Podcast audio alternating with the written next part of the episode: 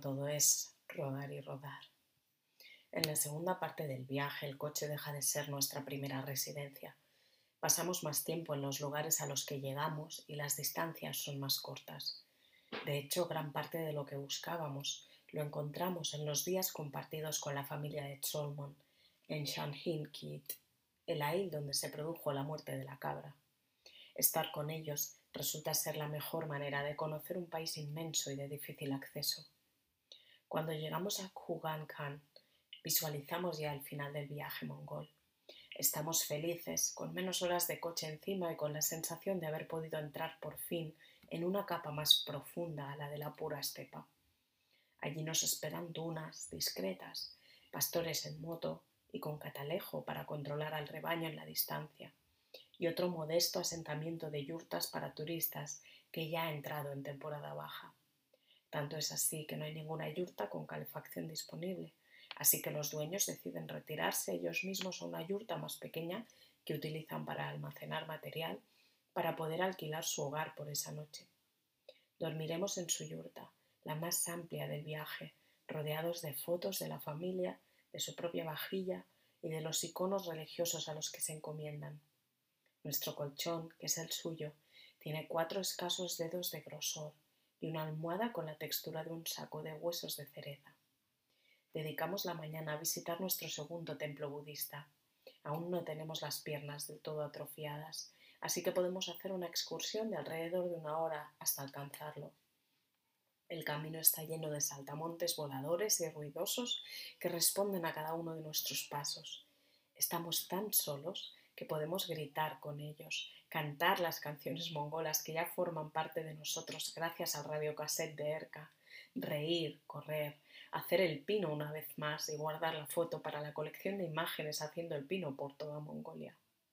Estamos libres de miradas extrañas, libres de todo en medio de una naturaleza abierta, sin árboles que nos oculten el bosque, porque no lo hay, solo flor y arbusto silvestre y un camino llano y saltamontes y solo hay a lo lejos unas grandes rocas detrás de las que se esconde el templo, tomando el relevo a las ruinas de templos anteriores. Está incrustado en la piedra y su blancura hace resaltar aún más las telas de colores vivos que lo rodean, lanzando oraciones al viento. Después de comer pedimos subirnos a un camello para dar un paseo de una hora. El medio de transporte de los Reyes Magos, el animal más exótico del Belén, es aquí tan cotidiano como la hierba misma. El hijo de los dueños del campamento prepara tres animales, uno para él, que nos guiará, otro para Ramón y otro para mí. Lo más aparatoso de la operación es enlazar a los tres camellos por sus narices para que ninguno de ellos se aleje por iniciativa propia. Van muy juntos, tan juntos que el camello de Ramón babea directamente sobre mi pierna desde que empezamos a andar porque va literalmente pegado a mi propio camello. Y lo mismo le sucede al guía con mi animal. Pondría la mano en la estufa de la yurta porque los tres de Oriente nunca estuvieron tan juntos como nosotros tres. Después de diez minutos tambaleándonos por la estepa, decidimos que ya podemos volver. Estamos ansiosos de liberar a esas narices de su yugo. Ya lo hemos probado, gracias. Gran sonrisa.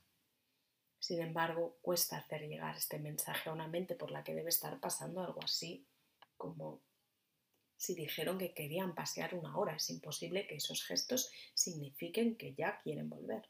Al cabo de un rato intentándolo con muecas y sonidos diversos mientras los camellos prosiguen su babear sobre nuestras piernas, conseguimos hacernos entender. Ya de vuelta nos encontramos con la mejor versión de este lugar, el atardecer. Mirando al horizonte, los colores se van filtrando por la canasta de baloncesto que tenemos a nuestra izquierda y acaban acariciando a la fila de camellos que se van sentando a descansar como el sol a nuestra derecha. Mañana partiremos, pero hoy estamos aquí, disfrutando de la monotarea, estar sin más.